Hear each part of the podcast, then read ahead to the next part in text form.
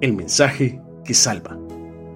Hoy en día, en medio de tanta bulla mediática, estamos expuestos a todo tipo de información, desde mensajes negativos que te llenan de duda, de incertidumbre, de miedo, hasta mensajes de motivación que te llenan de alegría y esperanza, lo cual está muy bien. Muchos de estos mensajes son de inspiración meramente humana, pero hay un mensaje que te puede cambiar la vida por completo, para tu bien. Hay que dejar claro que no siempre te va a decir lo que querés escuchar.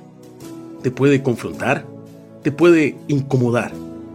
Te enseña que las pruebas son necesarias para bendecirte, que la gratitud no solo tiene que ver con todo lo bueno, sino también con todo lo malo que te pasa. Que eso no te haga alejarte, porque te está permitiendo hacerte un campito en la eternidad este mensaje lo comprendieron muy bien aquel grupo de hombres que caminaron junto al Maestro. Y así muchos otros, como vos y como yo, que hoy tenemos acceso a su palabra, que es el único mensaje que nos salva y nos da vida verdaderamente. Cito las palabras de Juan en su carta. A partir de entonces, muchos de sus discípulos dejaron de seguirlo y ya no andaban más con él. Entonces Jesús le dijo a los doce, ¿También ustedes quieren irse? Simón Pedro le respondió, Señor, ¿a quién iremos?